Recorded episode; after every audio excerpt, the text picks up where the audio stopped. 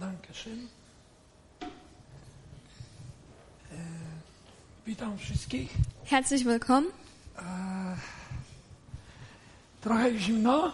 Mir ist ein bisschen kalt. Mam nadzieję, że was trochę rozgrzeje. Ich hoffe, ich mache die Stimmung hier ein bisschen wärmer. E, Daniel mówił, że, że jak był mały, to, lu, to lubiał widzieć, jak,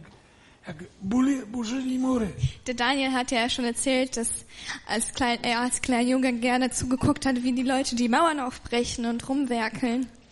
I to było takie, jak człowiek jest mały, to, to wydaje się, że to jest takie wielkie. Wenn man dann so ein kleiner Mensch ist, kommt es einem so riesig vor. E, ja lubię burzyć mury. Ich mag es auch, Mauern zu kaputt zu machen, durchzubrechen. Nawet proszę Boga, Und ich bitte den Herrn, aby użył mnie i uczył mnie i użył mnie, jak burzyć mury, dass äh, er mich lehrt und nutzt, um Mauern zu zerbrechen, które stawia diabeł die der Teufel uns setzt. i jak budować dzieła, które pochodzą od niego. Und ich bete ihn, dass er mich lehrt, wie ich Werke baue, die er mir, die er vorbereitet hat. Czasami, żeby przyszło coś nowego, Manchmal, damit was Neues kommt, musi stare być zburzone. muss das Alte kaputt gemacht werden. Czasami, żeby przyszło nowe, musi umrzeć stare. Um, äh, manchmal, um Neues zu bekommen, muss das Alte sterben. I to stare Und das Alte, nie zawsze mogło być czymś złym. das Alte muss nicht unbedingt was Böses und Schlechtes sein. To mogło być coś dobrego, Das konnte, könnte auch was Gutes sein, ale na wczoraj. aber Gutes für gestern. Albo na tydzień temu. Oder Gutes, etwas Gutes, was gut letzte Albo Woche na war. rok temu. Oder letztes Jahr.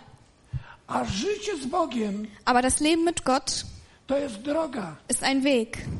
To jest rzeka, która płynie. Das ist ein Fluss, das fließt. To jest życie. Das ist Leben. A życie ma to do tego, Und Leben że ciągle rośnie. wächst. Ciągle się zmienia. Es verändert sich ständig. Ciągle jest coś nowego. Es gibt die ganze Zeit etwas Neues.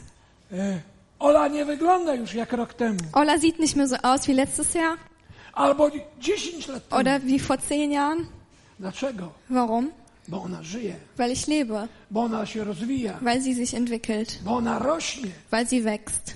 Najgorsze jest przyzwyczajać się do czegoś, co było wczoraj. Am schlimmsten ist es, sich an etwas zu gewöhnen, was gestern war Albo rok temu. oder letztes Jahr war Albo 10 lat oder temu. zehn Jahre her war. Bo za naszych czasów zawsze tak robiono. Weil es immer gesagt wird, aber zu unserer Zeit haben wir das immer so gemacht. Ja. Ja, kann gut sein. Może to było dobre 5 lat temu. Vielleicht war das auch gut, fünf Jahre her. Ale dziś jest nowy dzień. Aber heute ist ein neuer Tag. Ja wczorajszym dobrym obiadem dzisiaj się nie naję. Und mit, mit dem Mittagessen von gestern werde ich heute nicht satt. Bóg jest kreatywny, twórczy. Gott ist kreativ. Wiecie dlaczego kościoły umierają? Wisst ihr, warum Gemeinden sterben? Bo ciągle trzymają się przeszłości. Weil sie die ganze Zeit an der Vergangenheit festhalten. Und das ist schon ein Zeichen vom Tod. Das ist ein Zeichen, dass wir irgendwo stehen geblieben sind und dass wir mit der Vergangenheit leben. Wir leben mit den äh, Erinnerungen von früher. Aber heute ist ein neuer Tag. Bóg ciągle idzie do przodu. Gott geht die ganze Zeit nach vorne. Bóg ciągle jest kreatywny. Gott ist die ganze Zeit kreativ. On jest twórczy. Er erschafft. Gdy patrzę w Biblii, jak oni szli za Bogiem. Wenn ich in der Izraela, Bibel sehe, wie die Leute den Herrn gefolgt haben in Israel, to każde miasto w inny sposób zdobywali. haben die jede Stadt anders erobert. Jak Jericho zdobywa- zdobywali? Wie wurde Jericho erobert? Tudut! Tudut. No i bracia i siostry, Und die Brüder und Schwestern. Teraz będziemy każde miasto. Jetzt werden wir jede Stadt erobern. Und genau auf diese selbe Art und Weise. Tak to było? War das so? Albo jak wojowali tam z jednym narodem, jeśli się nie mylę, to byli Amoryci. Coś na A, już nie pamiętam. Wenn, und dann, weil sie, als sie mit jemandem ge, da gekriegt haben, ich kann mich nicht mehr ganz mal erinnern, irgendwas mit A hieß das Volk. I zwycięstwo mieli wtedy, kiedy Mojżesz miał rączki do góry. Und das, die hatten den Sieg, als Moses die Hände gehoben hat. A jak się zmęczył, podawali, to przegrywali. Und als der müde geworden ist und die Arme gefallen sind, haben sie verloren. I Aaron podtrzymywali rączki. Und Aaron, die haben ihm die Arme festgehalten, Aż Jozue odniósł zwycięstwo. bis Josua gewonnen hat. Czy każdą bitwę tak toczyli? Haben die jeden Krieg so geführt? Wiecie, kiedy jest śmierć? Wisst ihr, wann Tod kommt? Kiedy to staje się dogmatem. Tak ma być, Wenn- bo tak zawsze było. Wenn wir sagen, es soll so sein, was schon immer so war. Nie. Nein, so ist es nicht. Bóg jest ciągle przecudny, kreatywny, dziwny i zaskakujący. Unser Gott ist immer kreativ, erstaunlich und komisch. On ciągle czyni wszystko w cudowny, nieprzewidywalny sposób. Er erschafft jeden Tag was Neues und wunderbar und so, dass wir es nicht erwarten, dass es so passiert. Prawda jest nieporuszona. Die Wahrheit bleibt aber unberührt, Bóg jest wczoraj dziś i na wieki ten sam. weil Gott ist heute, morgen, heu, gestern, heute und morgen derselbe. Ale sposoby działania Aber die Art und Weise, wie er wirkt, są tak przedziwne i zaskakujące. sind so erstaunlich und so undenkbar. Ja nie mówię Bogu, jak On ma działać w moim życiu, Ich diktiere den Herrn nicht vor, wie er in mein Leben wirken soll, bo On zawsze działa inaczej. weil er wirkt immer anders. Jakby to było cudowne, jakbyśmy przyszli na nabożeństwo. Stellt euch mal vor, wir kommen zum Gottesdienst. Oczywiście, każdy z nas ma być przygotowany, Natürlich soll jeder von uns vorbereitet sein. ale gdybyśmy przyszli i powiedzieli, Ty tu jesteś Panem, Aber wenn wir kommen und sagen, du bist der Herr hier, Panie, poddajemy się pod Twoje działanie. wir ordnen uns deinen Werken unter. Was willst du, dass wir tun? Was willst du uns heute zeigen? Du regierst hier. Wiecie, że pierwszy kościół Du wirst die erste Gemeinde, nie miał żadnej liturgii, hatten, hatten keine Buchstaben. nie miał żadnej metody. Jezus nie Sie hatten powiedział keine Methode. a Jesus hat tak den, będziecie, a tak. Jesus hat ihnen keinen Zeitplan gegeben, wo der sagt, ihr macht das so und Najpierw so. pogracie na tym Ihr gitarze, spielt zuerst Gitarre albo jakiś coś, und potem to, potem und dann macht ihr das und so und so und so. Oni przychodzili. Sie sind einfach gekommen. Każdy coś miał, Jeder hatte etwas. nie? Ale też był Pan pośród nich Aber unter denen war der Herr Duch und der Geist. przez każdego Der Geist hat durch jeden, ku wspólnemu pożytkowi um ein gemeinsames Werk zu erfüllen, się przejawiał. hat er sich durch jeden gezeigt. Jeden miał, jeden miał słowo, Der eine hatte das Wort, jeden miał słowo mądrości. der andere hatte Weisheit. Dzisiaj nawet niektórzy mówią, a co to jest? Jest taki dar jak słowo mądrości? Und heute, heutzutage fragen wir uns, gibt es überhaupt sowas wie die Gabe der Weisheit? duchów. Es gibt die, äh, den, die, die Gabe der Erkennung. Jest proroctwo. Es gibt Prophetie. Jeden ma widzenie. Der, der eine hat Jeden eine Vision, der andere hat Jeden Zungensprache, der andere hat was Jeden anderes, świadectwo. der andere hat ein Jeden Zeugnis, psalm. Irgendein anderer hat einen Psalm.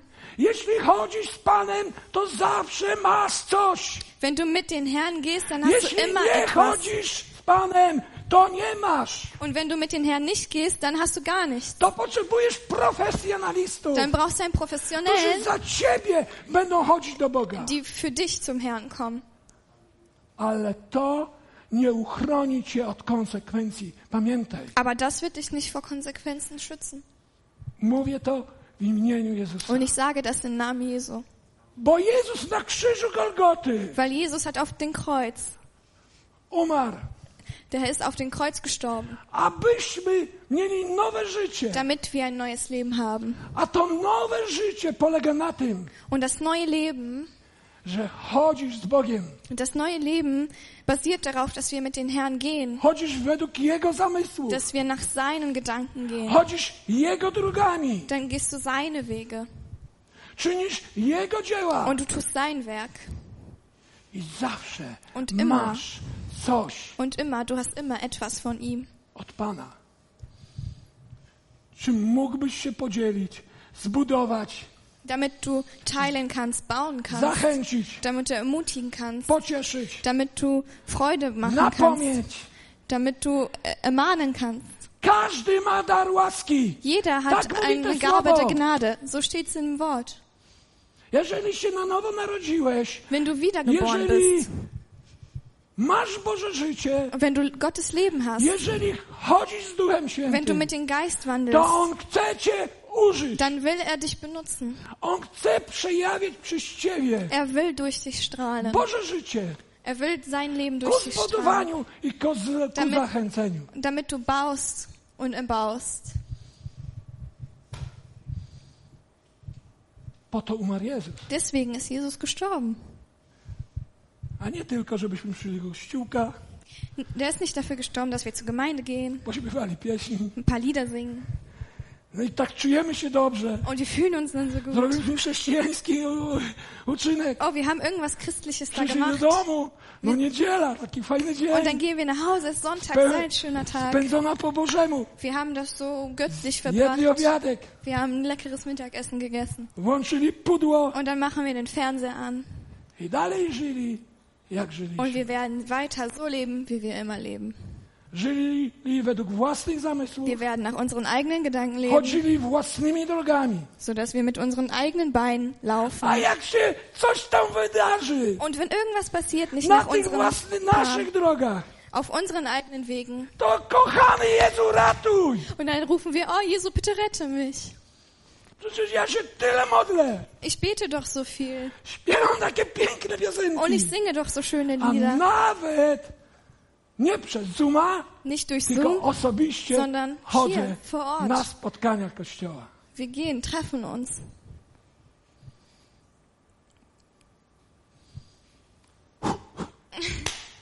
Zaczynam burzyć. Wir müssen Mauern zerbrechen. Czas zburzyć te mury, Wir müssen die Mauern zerbrechen, aby przyszło coś nowego. damit da etwas Neues kommt.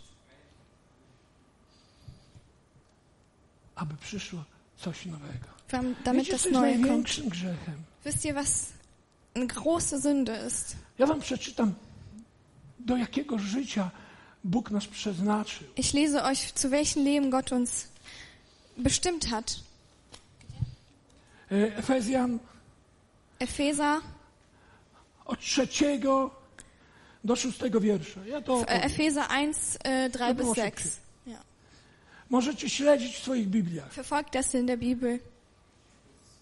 W wierszu trzecim pisze, że Bóg In Vers 3 steht, i Ojciec naszego Pana Jezusa der Herr, der, der Vater von Jesu, ubłogosławił nas wszelkim błogosławieństwem hat uns mit allen gesegnet. niebios. I, I w Nim Und in ihm wybrał nas. hat er uns erwählt. Przeczytajcie. Lies das. Kiedy nas wybrał? Wann hat er uns erwählt? Przed założeniem świata. Bevor er die Erde Zanim schuf, gwiazdy powstały. Bevor Zanim, die zanim Sterne- niebo powstało. bevor es die Sterne Słońce.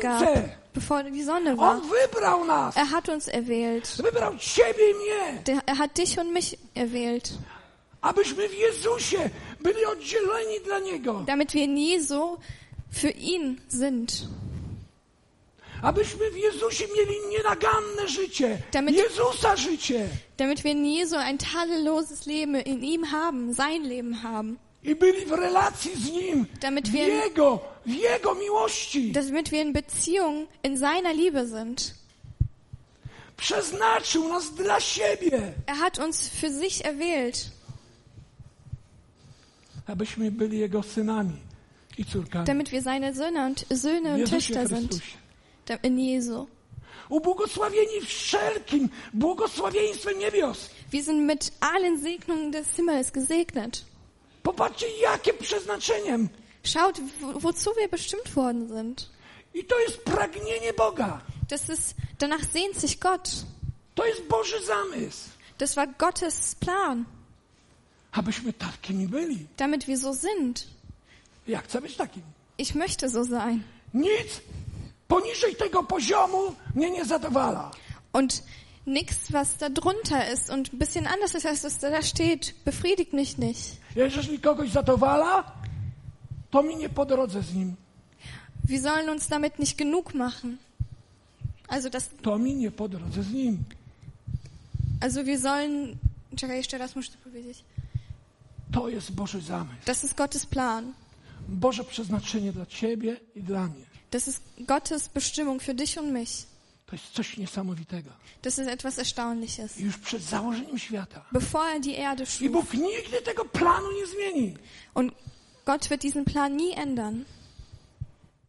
Nigdy. Bóg się nie myli, jak coś postanowi. Ach, nie wypaliło, to może coś wy, wymyślimy. Gott irrt sich nicht. Nee. Sein Plan wird nicht scheitern und er wird, hat keinen Plan No B. chodź, synu, Duchu Święty.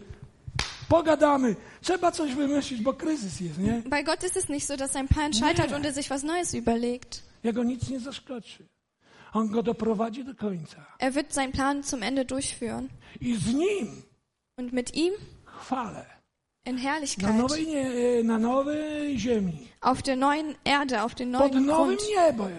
Mit einem neuen Himmel werden nur die sein, die in Christus sind.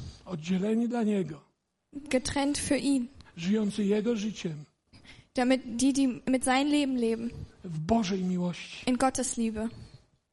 Widzicie? To jest nasze przeznaczenie. Das ist unsere Berufung. To był wstęp. Die Einleitung. Ten mur mnie poruszył Daniela. Die Mauer hat mich so ein bisschen berührt. Ale naprawdę, kochani, gdybyśmy zobaczyli, gdyby Bóg, Duch Święty nam pokazał, do jakiego życia Bóg nas powołał i co ma dla nas i co mamy w Chrystusie, no to to, to by odmieniło całe nasze Wenn wir życie. sehen würden und verstehen und begreifen würden, was Gott für uns bestimmt hat und was mit, er mit uns vorhat, dann würde das komplett unser Leben umdrehen. I jak wiemy, na początku pierwsi ludzie odrzucili tą Bożą Und wir ofertę. wissen, am Anfang, die ersten Leute haben das abgelehnt. Ja mówiłem o tym Ich habe das, wcześniej. ich hab das schon darüber Nee. gepredigt. Odrzucili tą Bożą ofertę. Die haben das Angebot Gottes abgelehnt. I co było ich grzechem? Und was war deren Sünde? Odrzucili Boży zamysł, Sie haben Gottes Plan abgelehnt. Boże przeznaczenie, Gottes Bożą drogę dali. Bestimmung.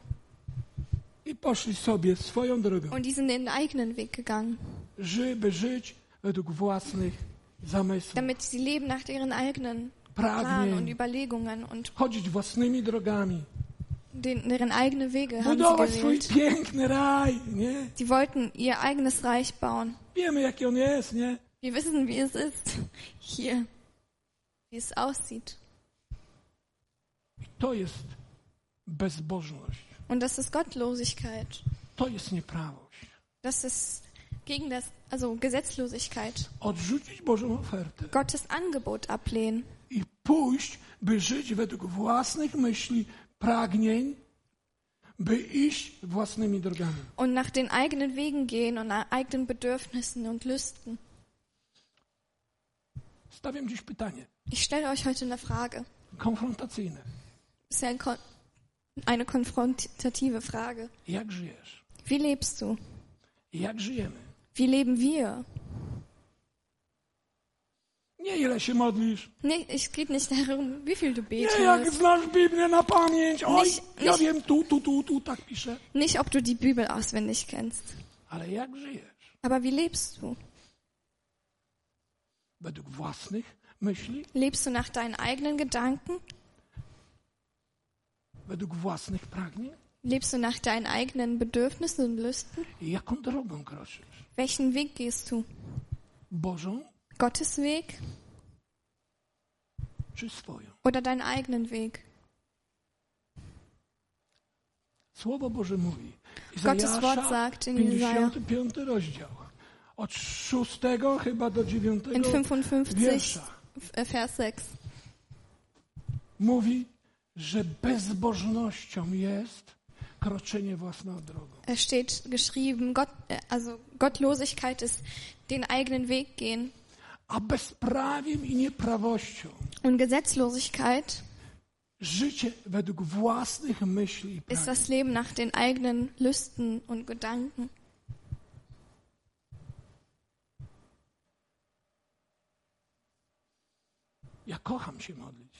Ich liebe, ich liebe es zu beten.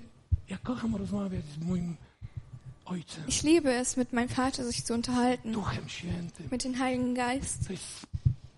Wspaniały Pan i Bóg. Das ist wunderbar. Lubię, prag, moim pragnieniem jest poznawać Ojca, Syna i Ducha Świętego. Ich will ihn kennenlernen, den Vater, den Geist und den Sohn, Bycie z nimi. mit ihm Zeit verbringen.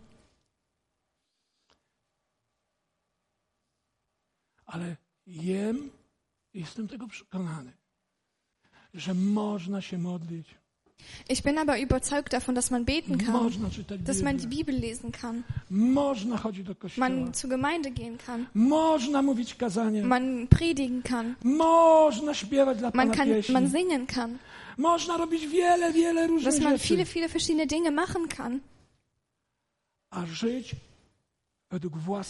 aber trotzdem nach den eigenen Gedanken leben, den eigenen Weg gehen. a wtedy ale muszę to powiedzieć. Ich muss das Muszę. jetzt sagen, Przykro mi to powiedzieć, Es tut mir ale leid. to jest prawda. aber das ist die Wahrheit. Taki człowiek, So ein Mensch, który kroczy własną drogą, der den eigenen Weg geht żyje według własnych zamysłów, und nach eigenen Gedanken lebt, jest bezbożnikiem, ist gottlos, jest przestępcą, ist ein Verbrecher, jest buntownikiem, ist ein Rebeller, ponieważ zamysł ciała, weil das der Plan des Fleisches, zamysł człowieka die, die, der Plan des Menschen to śmierć, ist Tod, to zniszczenie. ist Zerstörung.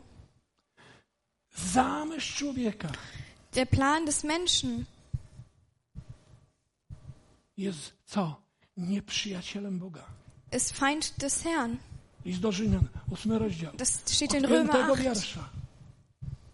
Jest nieprzyjacielem Boga. Es, das ist ein Feind des Herrn. I tam pisze, że taki człowiek, Und da steht so ein Mensch, Paweł to pisze do da chrześcijan, steht, das, Paulus schreibt das an die Christen. który, który żyje według własnych zamysłów, Paulus schreibt das an die Christen, die nach der eigenen Nase leben, drogą. die nach den eigenen Weg leben. Nigdy Ihr wird nie, Bogu podobać się nie będzie. ihr wird nie den Herrn gefallen. Dlatego, Deswegen. czy nie byłoby mądrzejsze Wäre es nicht Tak schlauer, skupić się sich darauf zu konzentrieren, nie na tych zewnętrznych rzeczach, nicht auf den Äußerlichkeiten, ale na tym, aber sich auch darauf zu konzentrieren, by poznać myśli ducha, Gottes Gedanken zu, kennenzulernen, bo one są czym? Weil die sind Życiem Leben i przynoszą pokój. und die bringen uns Frieden. Czy bardziej niewskazane i mądrzejsze jest skupić się na tym, Ist es nicht sinnvoller, by Pan objawił mi moje swoje zamysły ist es nicht sinnvoller, sich darauf zu konzentrieren und den Herrn zu bitten, dass er uns offenbart, was seine Pläne sind, was seine Wege sind, dass er uns führt nach seinen Wegen. Und glaub mir, die Äußerlichkeiten werden schon erledigt werden und gut sein, weil aus deinen Inneren wird Leben rausströmen, wie aus dem. Fluss. Nie będzie można tego ukryć. Man wird das nicht verstecken können. To będzie się wylewało Das wird rausströmen z twojego wnętrza. aus dir. Nie. Kap, kap, kap. Und wird, es wird nicht tropfen, es wird nicht tropfen, sondern rausfließen.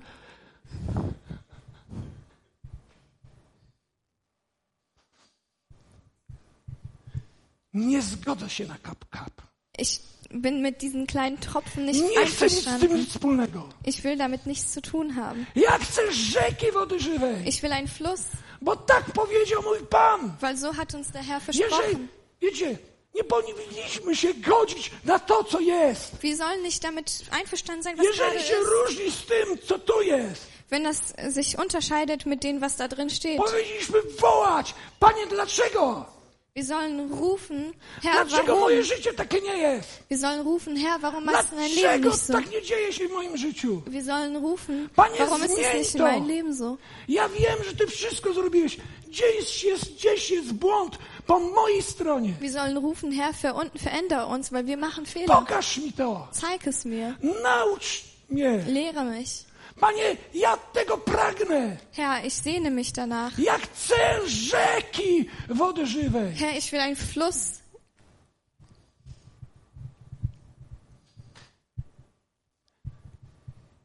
Tam w tym Izajasza, In Isaiah Brief, äh, in Isaiah Buch, w Isaiah, 55 rozdziale, in 55 tam pisze, steht da drin.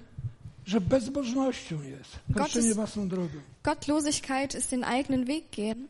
i bezprawiem życie według własnych zamysłów. Gesetzlosigkeit ist es, nach eigenen Gedanken zu leben. Ale tam Pan mówi, co trzeba zrobić. Aber da steht der. Herr, da steht auch geschrieben, was der Herr sagt, was wir tun können dagegen. Bo Pan mówi, moje myśli to nie wasze, Er sagt, meine Gedanken sind nicht eure a moje drogi to nie wasze. und meine Wege sind nicht eure. Są tak odległe jak niebo do ziemi. Die sind so, äh, so weit voneinander wie die Erde zum Himmel. I malutki, zarozumiały człowieczku, Und du kleiner Mensch, der nichts versteht, kannst springen, nie sięgniesz nieba. aber du wirst es nicht greifen können. Nie ma szans. Keine Chancen. dafür. Sam z siebie nie poznasz Bożych myśli. Von dir alleine wirst du Gottes Gedanken nicht kennenlernen können. Egal, ob du die Bibel Nie auswendig kennst. poznasz Bożych dróg. Du wirst seine Wege nicht Tacy kennenlernen. szpece uczeni w piśmie byli za czasów Jezusa. I co zrobili? Die Spezialisten, die gelehrt waren zu Zeiten Jesus, was war mit denen? Tego, który był żywym słowem. Powiedzieli, ukrzyżować go. Und die Leute, die gelehrt waren, das Wort auswendig kannten, haben zu denen der Wahrheit in Person ist, der Liebe in Person ist gesagt, der soll gekreuzigt werden. Ale tam w szóstym i dziewiątym, od szóstego do dziewiątego pisze. Ja to zobaczę. Aber es steht geschrieben, Właściwie całe to kazanie mi się poplątało i nie ma co tam. Jak zawsze jest co innego. irgendwie predige ich heute was ganz anderes, was ich mir aufgeschrieben habe. Und deswegen wegen dir, weil du das mit der Mauer erwähnt hast. Szósty i siódmy werset. Bru- äh, Buch, Co Bóg każe 55. robić? was Żebyśmy Gott, dass, poznali Jego myśli i Jego drogi. was sagt Gott, dass wir, wie wir seine Wege kennenlernen? Wiecie, że 55 rozdział to jest tak, Izajasza, od szóstego wiersza. Ab, ab Vers 6 in 55. 55 rozdział jest po 53. Gdzieś tam drzwi do tego życia nowego zostały otworzone. A 55 mówi, Izajasz prorokuje o nowym przymierzu. Da wird über das neue, neuen Bund gepredigt. Jak żyją ludzie w nowym przymierzu? Wie leben die Leute in den neuen Bund, in den neuen, I co on tam ge- mówi? prophetiert? Szukaj Pana, Da steht, suche den Herrn. Dopóki można go znaleźć. Suche ihn, solange man ihn finden kann.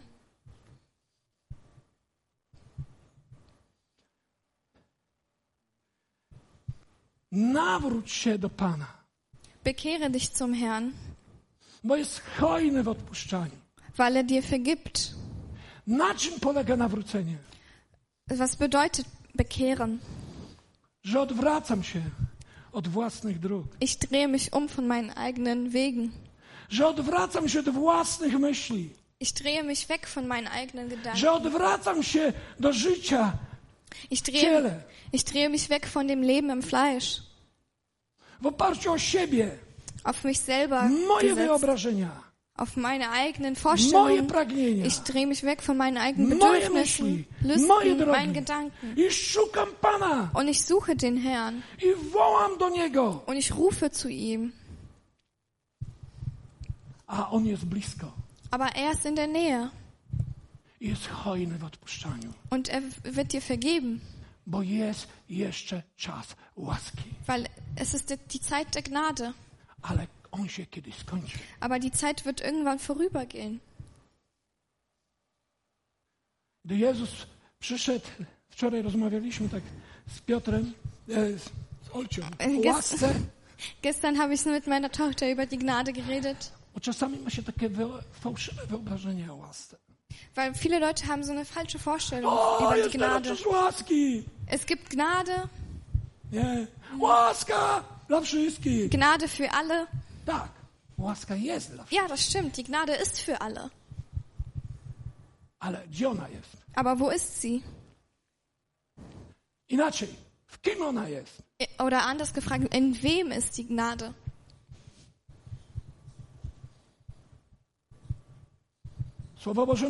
Das steht im Wort. In wem ist die Gnade? In Jesus ist die Gnade.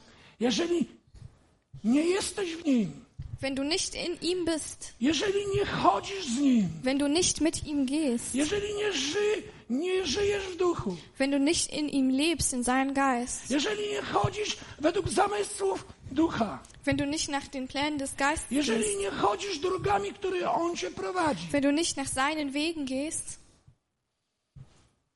to przykro mi, ale odłączasz się od łaski dann bist du getrennt davon. i wchodzisz pod co? Die, Wracasz do ciała, du gehst zurück zu deinem Fleisch, zu deinem Körper, zu den eigenen Gedanken und zu den eigenen Bedürfnissen und Lüsten. Du gehst zu- zurück zu deinen eigenen Wegen. Und was herrscht dann über dir? Das Gesetz. Prawo nie panuje tylko dla tych, którzy są w Chrystusie. Prawo nie ma prawa tylko do tych, którzy są w Nim. das Gesetz ist nicht, die Leute unter Gnade sind nicht unterm Gesetz, aber die Leute, die nicht unter der Gnade sind, sind unter dem wraz z Gesetz. Nim uznali się za umarłych dla życia w oparciu o własne myśli Die i Gnade- o własne drogi. Die Gnade ist für die, die sich dafür entschieden haben, zu sterben, für das, f- zu sterben und in den neuen Leben zu leben. Jezus powiedział, że nawet póki niebo i ziemia nie przeminą, Jesus sagte, solange die Erde und der Himmel verbleiben, to ani jota sprawa nie przeminie. so? Że to, to prędzej niebo i ziemia przeminą, niż by miała choćby jota sprawa przeminąć. Choćby jedna literka miałaby przeminąć. To prędzej niebo i ziemia przeminą, niż by prawo miało przeminąć. Ach so, es, Oh, dann- es wird eher die Erde und der Himmel vergehen, bevor das Gesetz vergeht. Kiedy prawo przeminie? Aber wann wird das Gesetz vergehen? A nie powiem wam. Ich sag's euch nicht. Ale powiem, gdzie to pisze. Aber ich sag euch, wo das steht, wo die Objawienie. Antwort steht. 20 rozdział. In Offenbarung 20. E, sprawdzę, czy się nie pomyliłem. Ich gehe mal überprüfen, ob ich mich jetzt nicht irre. Albo powiem, dobra już. Oder, oh, komm, ich sag's euch.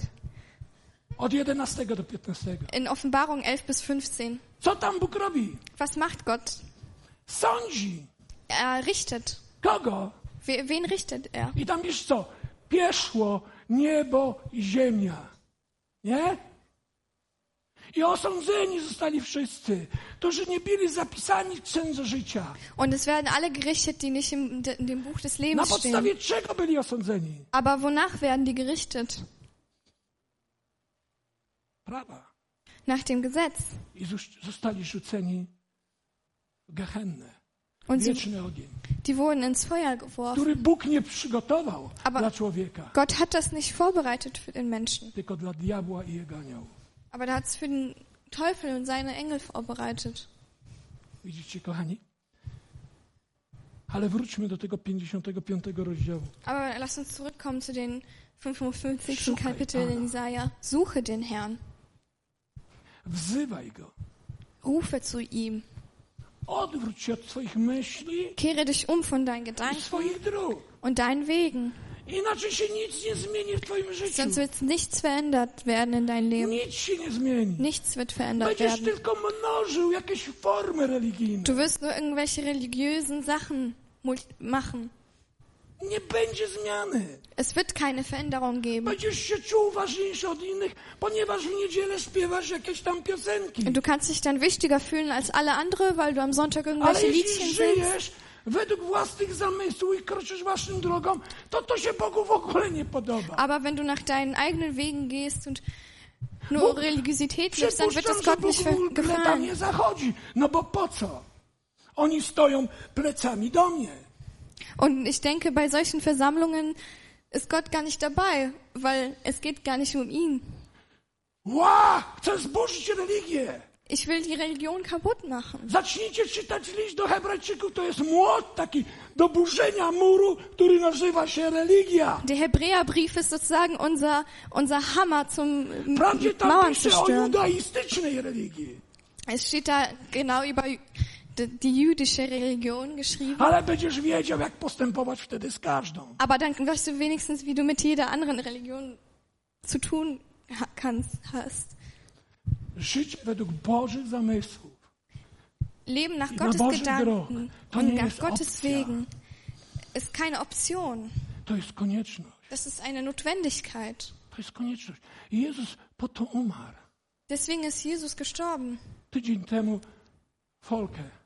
Letzte. Woche hat Volker gepredigt e, Daniel o otwartych über drzwiach. Daniel. Daniel. Er hat über eine offene Tür gepredigt. Durch seinen Leib drzwi hat er uns eine Tür geöffnet. drzwi. Die Tür zu, einer, zu einem neuen Weg. Tą drogą nikt nie może iść, jak tylko w duchu. Durch den, den Weg kannst du nicht anders gehen als nur im Geist. Bo Duch Święty zna tylko tą Weil drogę. nur der Geist kennt den Weg. Tą drogą nie może nikt iść, jak tylko według Bożych zamysłów i Bożych myśli. Du kannst nur den Weg gehen, wenn du nach Gottes Gedanken und nach A Gottes te Plänen myśli gehst. zna Duch, bo On bada nawet głębokości Boże. Und die die Gedanken kennt der Geist. Der kennt die tiefsten Gedanken des Herrn. On przez swoją krew Durch sein Blut otworzył nam wejście do świątyni. hat er uns ein, die Tür geöffnet zum Tempel. Wiecie, że ja jestem w świątyni Bożej? Wisst ihr, ich bin im Tempel. Mam wstęp do świątyni. Ich hab Nie den tej Zugang. tam, e, która była cieniem tej niebiańskiej. Nicht nur der Schatten vom Tempel. Mnie ona nie interesuje, Das, tak naprawdę. To Jako soll uns jakiś przykład i wzór. Ale jest niebiańska świątynia, aber es gibt die, den, Him, den himmlischen gdzie weszedł mój arcykapłan ze swoją krwią. wo, wo, wodurch wir mit dem Blut reingehen. Jeśli się narodziłeś na nowo, Wenn du wiedergeboren bist, to twój duch hat dein Geist został, posiada, został ożywiony i wraz z Chrystusem tam posadzony. und dein Geist ist mit dem Christus da in den Tempel. Du hast Zugang zu ihm, zu dem Thron. Und du wirst immer mit Liebe begegnet werden und der Gnade. Das ist wunderbar. Ich habe eine Frage an euch. Znowu konfrontacyjna. Dziś jest walenie w mur. Heute, heute, heute machen wir die Mauern kaputt. Wir müssen ein bisschen konfrontiert werden. Do tego gościa wina. Jak przychodzicie uwielbiać Boga? Wie kommt ihr zu Gott? Ja. Chwała Bogu, że ja nie umiem po niemiecku. Gott sei Dank kann ich kein Deutsch sprechen. Naprawdę. Wirklich. Jak przychodzicie tutaj Wenn ihr hierher kommt i uwielbiacie Boga, und ihr den Herrn lobt und preist, od czego zależy wa- uwielbienie Boga? Warum machen wir das? Od tego, czy Colin gra, czy, czy Und wovon, Jairo? wovon, wovon hängt das ab? Ob, wie, wie gut seid ihr im Lobpreis? Abhängig davon, ob Colin oder Gyro A spielt? może jest paru i stoją jeszcze tak jak sieroty? Oder schläft ihr noch da so ein bisschen und seid so ein bisschen. Od tego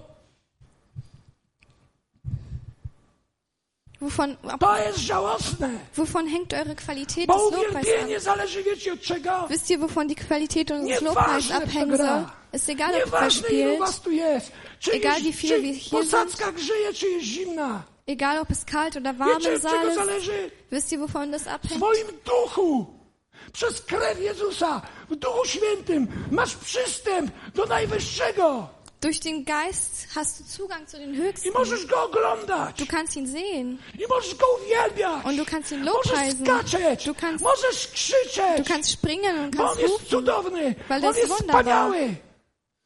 Żaden grajek tego nie zastąpi.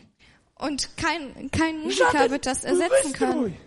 Kein, Żadne oddziaływanie na umysł czy na emocje. Keine Deko wird das ersetzen Bóg jest cudowny, pełen miłości, pełen dobroci. Der Herr ist voller Liebe und voller Güte. Jak nieraz myślę o bojaźni Bożej, to nie dlatego, że się boję, ale boję się zgrzeszyć, albo jak zgrzeszę, szybko lecę, bo nie chcę stracić. Und Gottes Furcht. Albo, Czekaj, czekaj, czekaj. Gott. ach, bo to jest pasja moja. Powoli, czekaj. To jest moje życie. Und Gottes Furcht ist nicht, weil ich Angst vor Gott habe, sondern Angst habe, von Gott getrennt zu werden. Taki jest Bóg. So ist Gott. Wiesz, gdy, gdy żyjesz w duchu, Wenn du in den Geist lebst, to twój duch jest posadzony w niebiosach i Duch Święty. Ja nie wiem, jak to wytłumaczyć, bist ale może Himmel taki gesetzt. przykład wam powiem. Aber ich gebe euch ein Beispiel. W liście do Hebrajczyków, to jest bardzo ukochany mój list. Ich I liebe do den Rzymian. Galacjan, Jakuba i Hebrajczyków. Powoli, powoli. Ja, ja, ja, ja, ja, ja. Ukochane moje listy. Also meine Lieblingsbriefe, der Hebräerbrief, Römerbrief, Galatian, Jakob, Rzymian. Galater, Römer No i Efezjan o Kościele. und natürlich der Epheserbrief oblubienicu. No i Kolosan o oblubieńcu. und Kolosserbrief. No właściwie wszystko. Eigentlich alles. Ale gdy się na nowo narodzisz, Aber wenn wir wiedergeboren werden, trochę odbiegniemy, ale to się połączy. Tak myślę.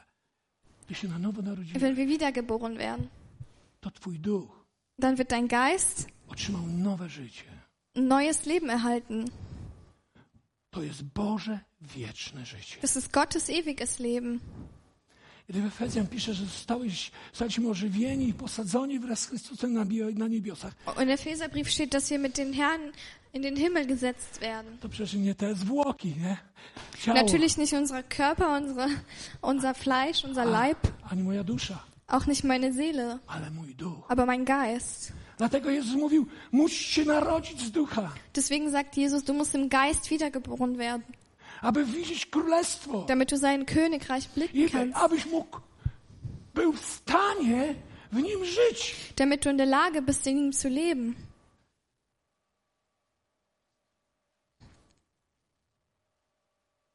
Wiecie, jakie to jest fantastyczne? Wisst ihr, wie fantastisch das ist?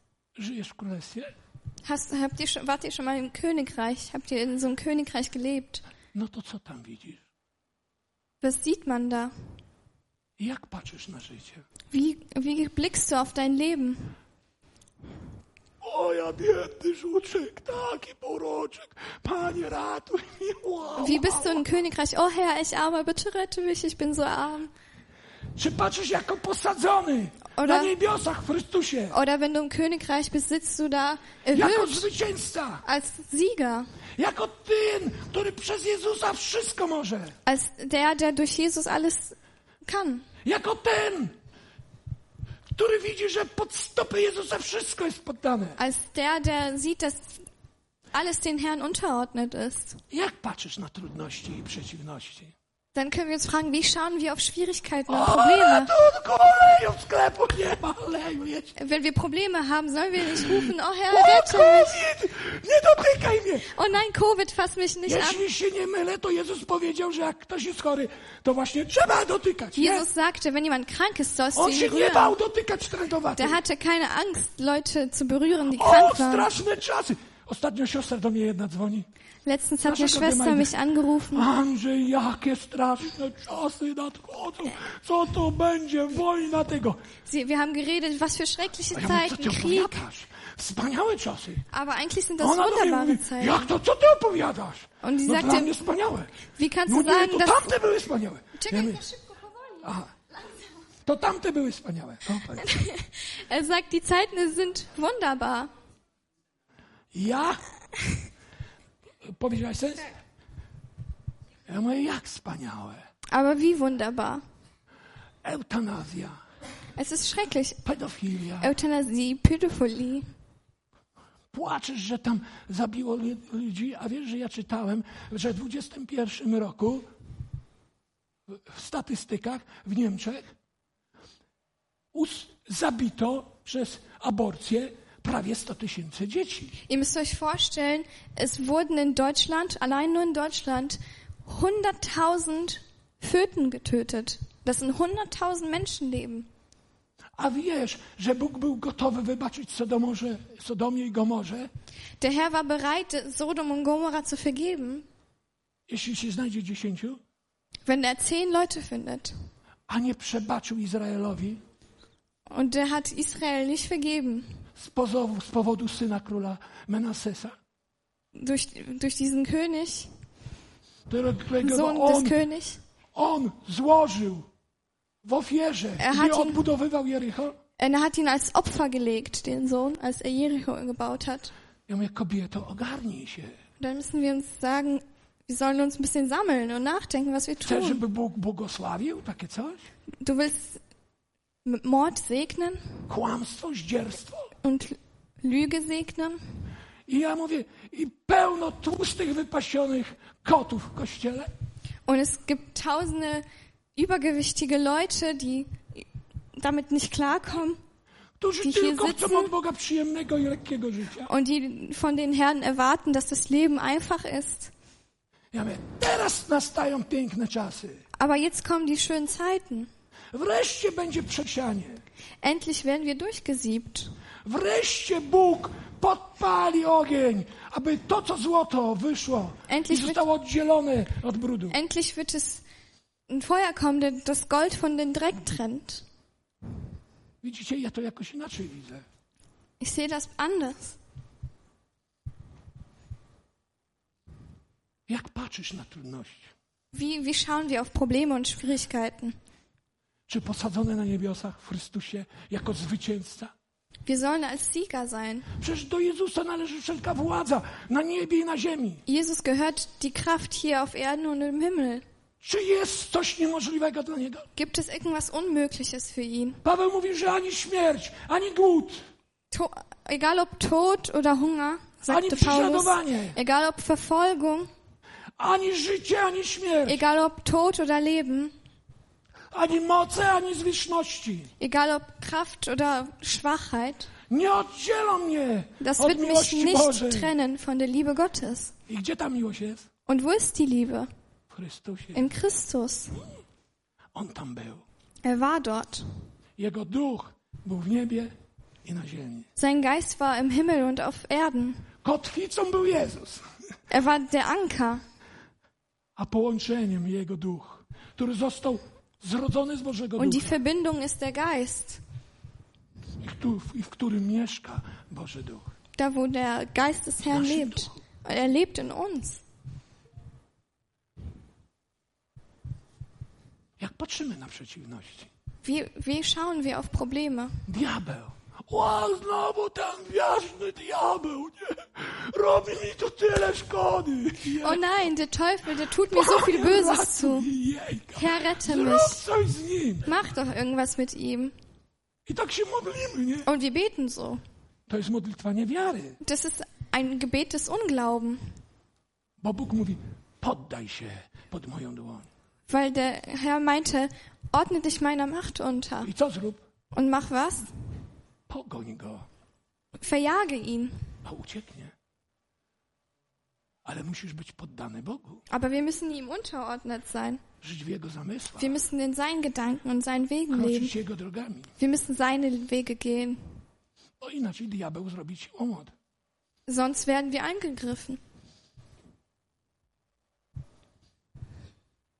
Kiedyś brat Folker miał takie fajne kazanie. Einmal hatte Volker so eine wunderbare Predigt. Es ging um das Boot und das Schiff. Die sind am Wasser gesch geschwommen. Jezus wiedział, że Bożą wolą jest przepłynąć na drugi brzeg. Jesus wusste, dass sein Wille ist, auf die andere Seite des Meeres zu schwimmen. Jezus wiedział, że Jego Ojciec ma Niego staranie. Er wusste, dass der Herr ihn nicht verlassen wird. Burza, sztorm, Er wusste, egal ob Sturm oder Gewitter kommen. Er kann schlafen.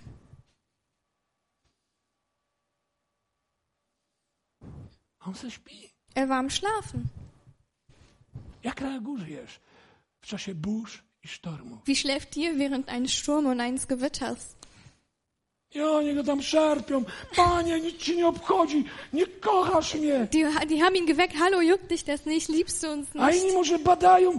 Może zgrzeszyłem, Bóg mnie opuścił.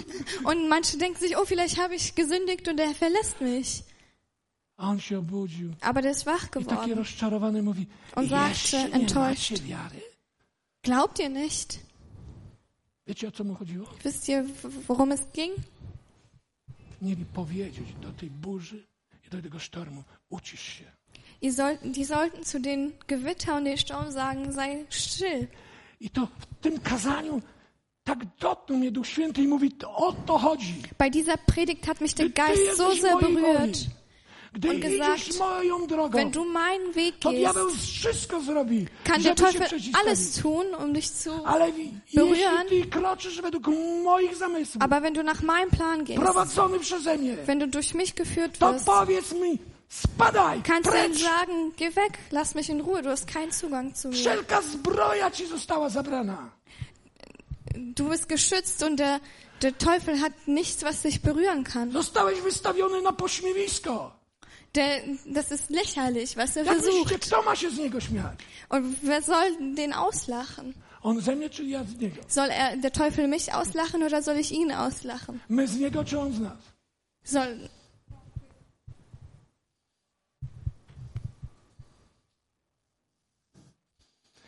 powiem wam świadectwo. und ich sage euch ein Zeugnis. Roznosiłem wtedy z żoną gazety. Früher habe ich ja mit tak- meiner Frau Zeitungen verteilt. Ja wiem, może, no, nie wiem, no, no tak, ale, ale może to właśnie to jest bardziej pobożna taka postawa, no, bo my nic nie Und dann habe ich die. Zeitung verteilt. Und vielleicht nie? dachte ich, vielleicht ist es auch, vielleicht ist diese Haltung gar nicht falsch. Dieses, oh, wir sind ja nur kleine Christen, wir sind deine kleine Lehrlinge. I to były gazety. Und das waren Zeitungen, die wir verteilt haben. Das war am Sonntag nach der Predigt. Und es hat angefangen zu regnen. Ich dachte mir, oh nein, die Zeitung wäre jetzt nass. Und der Geist hat mir gesagt, sag zu diesem Regen und zu diesem Wind, dass die aufhören sollen.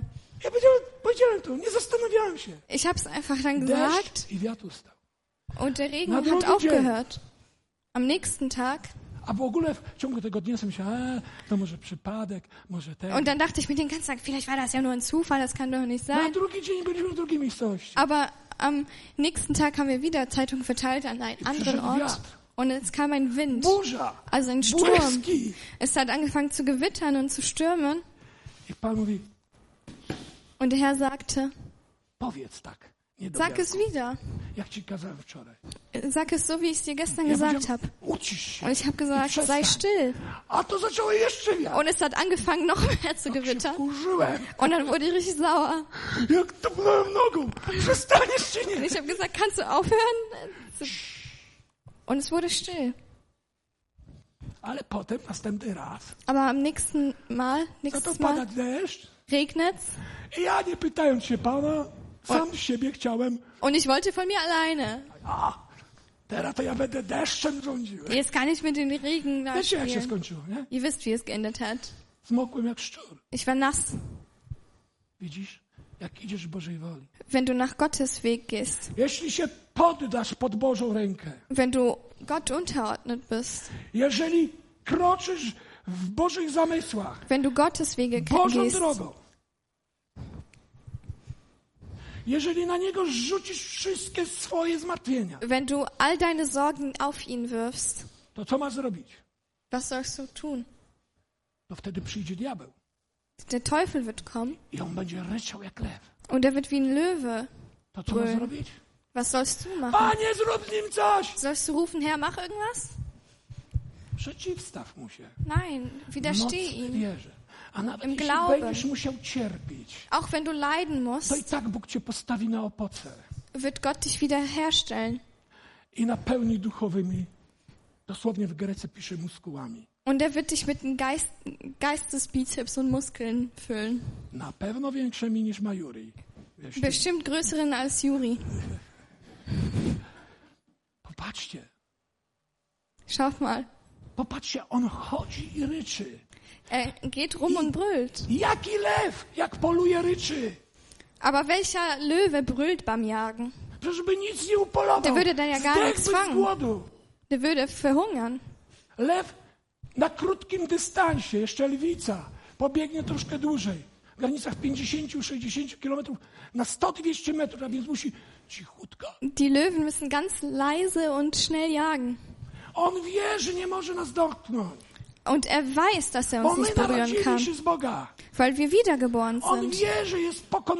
Er weiß, dass er schon besiegt ist. Aber der geht rum, brüllt und will uns anlügen. Und wenn wir an diese Lüge glauben, drehen wir uns weg von Gott und sagen, hier, nimm mich, iss mich. A potem, Panie Jezu, czemu się tak dzieje? Aber sagen, dann sagen wir, Herr, warum lässt du das zu, dass sowas passiert? Nie ma alternatywy, Es gibt keine Alternative jak życie według Jego zamysłu, als Leben in seinen Gedanken, na jego, jego drogach. in seinen Weg. Nic tego, kochani, nie zastąpi. Nichts kann das Normalnie nic. ersetzen. Wszystko to daremne. Alles ist für nichts. Trudny wysiłek. Das ist einfach nur eine Mühe, die nichts bringt. Es wird Gott nicht gefallen, wenn ich nicht in seinen Gedanken seinen Weg lebe. Wenn ich mich nicht führen lasse von den Geist. Nur den Weg, den er kennt und bestimmt hat. Was machen wir? Wir sollen den Herrn suchen. Such ihn, solange du ihn finden kannst. Niech bezbożny Ein Gottloser porzuci swoją drogę, soll seinen Weg hin hinterlassen a przestępca swoje myśli. und ein Verbrecher seine Gedanken. I niech nawróci się do Pana, Und bekehren, sie sollen sich bekehren zu den Herrn, bo jest hojny w odpuszczaniu. weil er uns wirklich vergibt. To jest grzech. Das ist Sünde. To jest grzech. Man soll es aussprechen, es ist A te Sünde. wszystkie cudzołóstwo, złodziejstwo, plotkarstwo, podziały, obmawianie, to wszystko to są tylko konsekwencje. Die, die ganze, das ganze, äh, die ganze Gottlosigkeit, das ganze Lügen, das ganze Klauen, das ganze Töten, das sind nur die Konf Konsequenzen von dieser großen Tego Sünde, jednego grzechu. Von dieser einen großen Sünde. List do Hebrajczyków mówi jeszcze mocniej.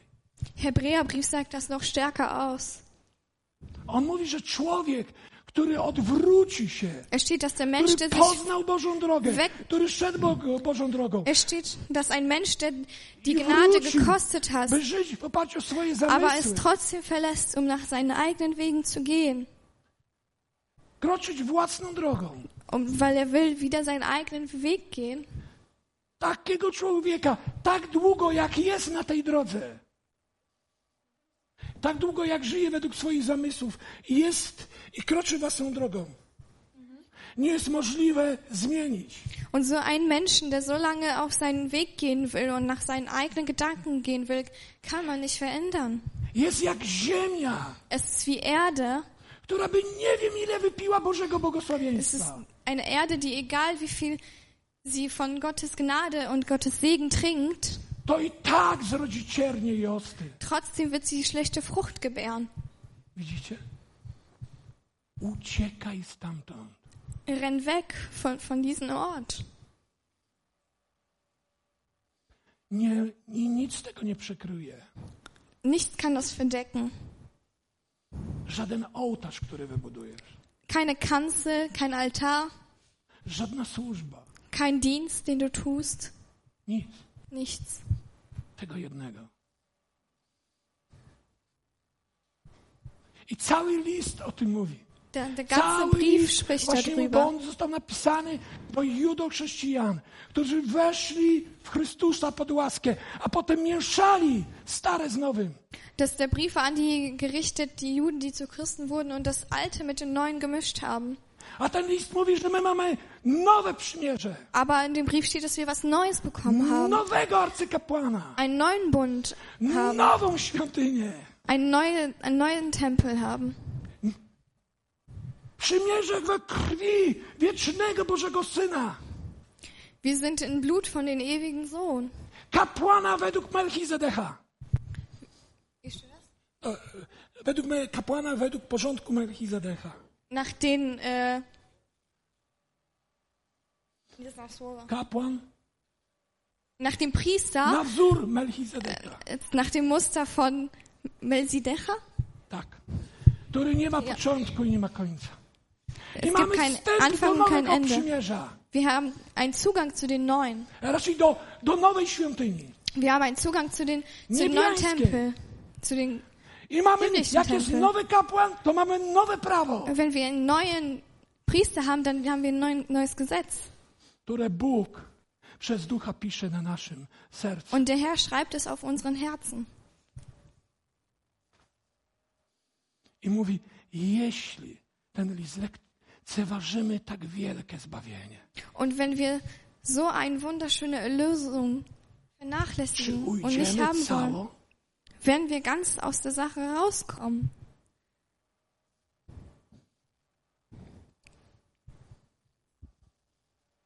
Bóg mówi tak, Der Herr sagt, bo myśli moje to nie myśli wasze. meine Gedanken sind nicht eure Gedanken. Drogi wasze to nie drogi moje, und eure Wege sind nicht meine Wege, mówi Pan. sagt der Herr. Lecz jak niebiosa są wyższe niż ziemia, Aber der Himmel ist höher als die Erde, tak moje drogi so sind auch meine Wege są wyższe niż wasze drogi. höher als eure Wege. A, wa, a moje myśli jak wasze myśli. Und meine Gedanken sind höher als eure Gedanken. Ale Aber wenn du dich wegkehrst von deinen eigenen Gedanken und. Wegen zu den Herrn, wenn du ihn rufst und suchst, wird er dir die Sünde vergeben. Und was wird er tun? Lecz jak niebiosa są wyższe niż... a, prze- Gdyż jak deszcz So wie der Regen und Schnee vom Himmel fällt. I nie wraca tam, und nicht wieder zurückkehrt in den Himmel, aber auf der Erde verbleibt und macht sie, tak Divers. so werde ich wachsen in Tak Kraft. So werdet ihr auch wachsen mit dem Wort, was aus meinem Mund kommt. Es wird auf uns fallen wie Regen. Der Heilige Geist wird dir Gottes Wort bringen. On ci je pokaże. Er wird es dir zeigen. On cię nauczy. Er wird dir es beibringen und Jezus lehren. powiedział, gdy On przyjdzie, wszystkiego, co tam pisze słowo, wszystkiego. Und Jesus sagte, wenn er kommt, No jak wszystkiego, to wszystkiego czy nie?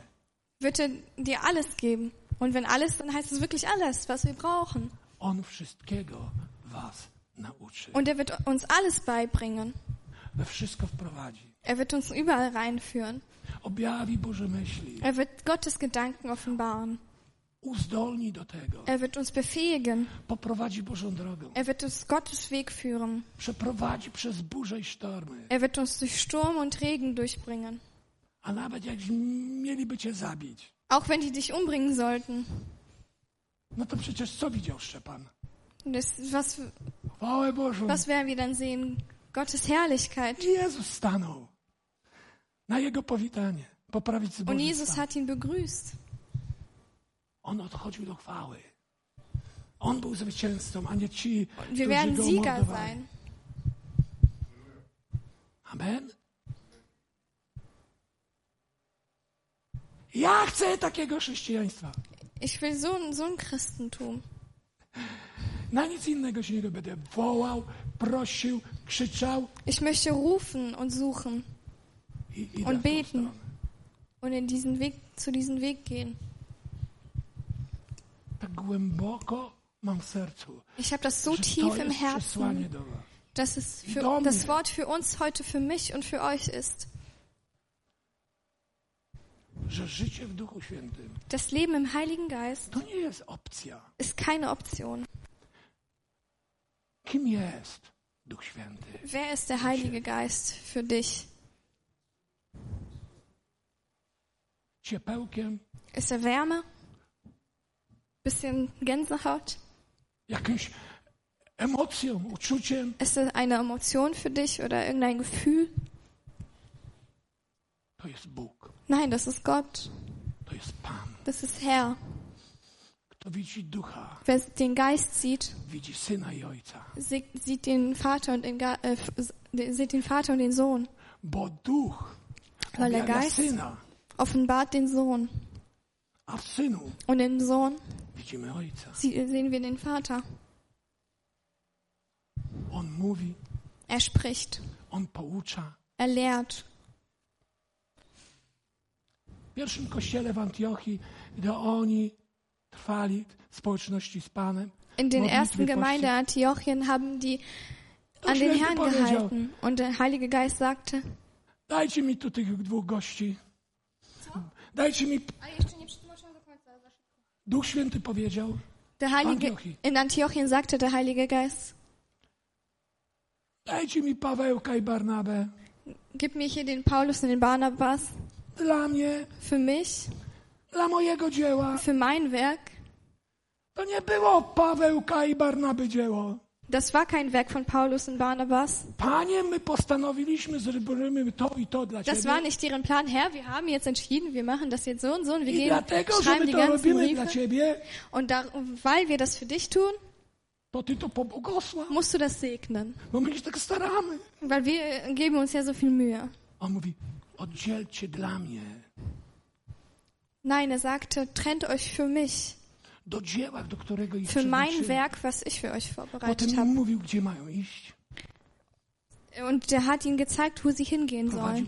Mówił im, gdzie mają nie iść. Er hat ihnen auch gesagt, wo sie nicht hingehen sollen.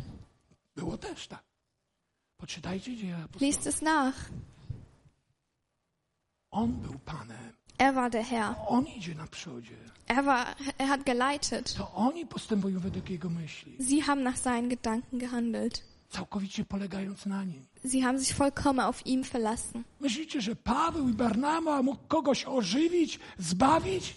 Denkt ihr, Paulus und Barnabas hatten die Kraft, jemanden zu beleben oder zu erlösen? Panie, zobacz, ile my ludzi dla Ciebie nawrócili.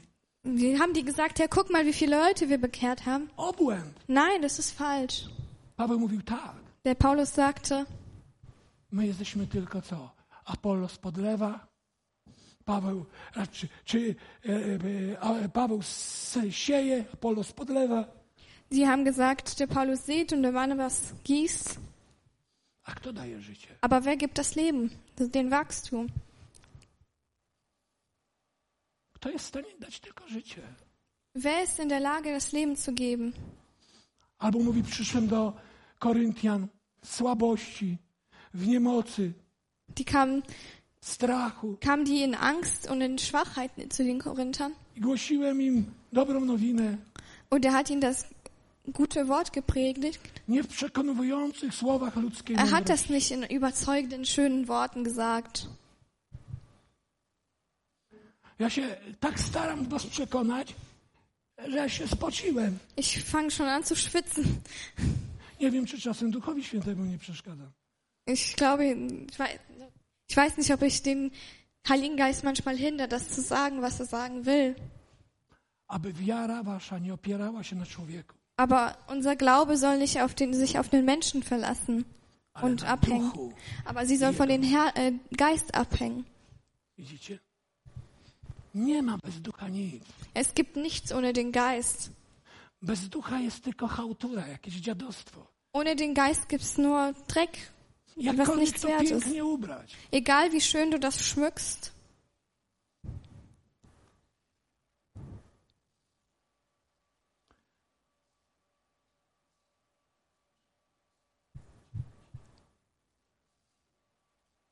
To jest dopiero połowę tej kartki, ale już koniec.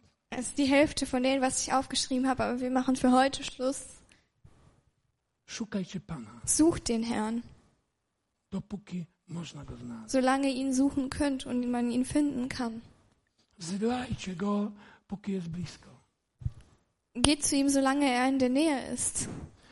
Niech bezbożny porzuci swoją drogę, Der Gottlose soll seinen Weg hinterlassen und der Verbrecher soll seinen Gedanken hinterlassen. nawróci się do Pana, aby się nad nim zlitował. Und sie sollen sich bekehren zu den Herrn, zu unserem Gott, der vergibt. On wypatruje. Er schaut, er schaut nur und will einfach nur uns Gnade geben. Er sucht Menschen. Er sucht Menschen, die sich zu ihm kehren. Paweł Paulus schreibt in den zweiten Brief zu den Korinther, że gdy nawrócą się do Pana, to samo mówił tylko innymi słowami, co Izajasz. also er sagt das mit anderen Worten als Jesaja, aber er sagt dasselbe. Die, die, die sich zu den Herrn bekehren werden, W trzecim rozdziale. im dritten Kapitel. Wprawdzie on mówi tam o Żydach, Er, er redet da über die hebräischen Juden, ale to dotyczy każdego aber człowieka. das betrifft uns alle. Und wenn die sich zu den Herrn kehren, bekehren werden, die, we- wenn die sich wegkehren von den eigenen Gedanken und Wegen, wird der Vorhang von, von deren Herzen weggenommen. Und es fängt an. Es kommt die Freiheit. Freiheit von der Sünde, von od Tod, von Angst. Es kommt Gottes Leben. I możemy oglądać chwałę Pana Und wir können die Herrlichkeit des Herrn sehen. i być przemieniani przez kogo? Und wir können verändert werden Przez Ducha durch den Geist, na obraz Pana chwały. nach dem Bild des Herrn. I o to w tym wszystkim chodzi. Und darum geht's in den allen. Ja wam coś powiem. Ich sage euch noch etwas. Moja żona nie jest uczonym w piśmie. Meine Frau ist nicht gelehrt im Wort. Ja ją nie, tak szczerze mówiąc, jej nie widzę, żeby ona czytała Biblię. Ich sehe selten, wie sie die Bibel liest. Ale tyle, ile ona wie. Aber so viel, wie, wie viel Weisheit in ihr ist. Ostatnio leżeliśmy y, w łóżku sobie wieczorem. Letztens lagen wir und Ja haben mówię- geredet. Co ty myślisz, takim człowiek, który poznał Pana, skosztował mocy wieku przyszłego, żył w duchu, a potem wraca Und ich habe meine Frau gefragt, was denkst du eigentlich, wenn ein Mensch die Gnade do und das Leben Gottes kostet und probiert, aber wieder zurückkehrt zu den eigenen Wegen? Die nach, und will wieder nach eigenen Wegen gehen und nach eigenen Gedanken gehen. Sie hat ohne Zucken. Und ich weiß, sie hat das nicht rausgelesen. Sagte. na nowo krzyżuje Jezusa. Sie sagte, die Person kreuzigt den Herrn wieder und wieder. Sie lässt ihn, A ja mówię, skąd to wiesz? sie, sie lacht ihn aus. Und sie meinte, ich habe sie gefragt, wo, woher hast du dich so? Das ist doch klar, das ist doch natürlich, selbstverständlich. Wir kreuzigen ihn immer wieder. Jego krew. Wir vergießen sein Blut immer wieder. I znieważamy ducha łaski. Und wir vernachlässigen den Geist. Ale Aber tak nie musi być. so muss es nicht sein. Pomyślcie o tym. Denkt darüber nach. Rozważcie to w swoim sercu. Prüft eure Herzen. To nie chodzi, żebyście na poziomie emocji podejmowali jakąś decyzję. Es geht nicht darum, auf emotionaler Basis Entscheidungen zu treffen. Często decyzje na emocjach, jak miną emocje, to to wszystko wraca do... Weil die emotionalen Entscheidungen sind meistens falsch und es kommt immer wieder zurück auf selber hinaus. Ale pomyśl Aber denk darüber nach i powiedz, Panie, und sag, Herr, Ty chcesz ich will nach deinen Wegen gehen und leben.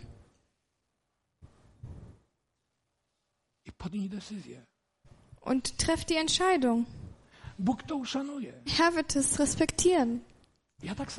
Ich auch. Die Menschen sind frei. Aber bitte. radzę. Und ich bitte euch und empfehle euch, Nie odrzucaj Bożej oferty. Lehne Gottes Angebot nicht ab. Amen. Amen.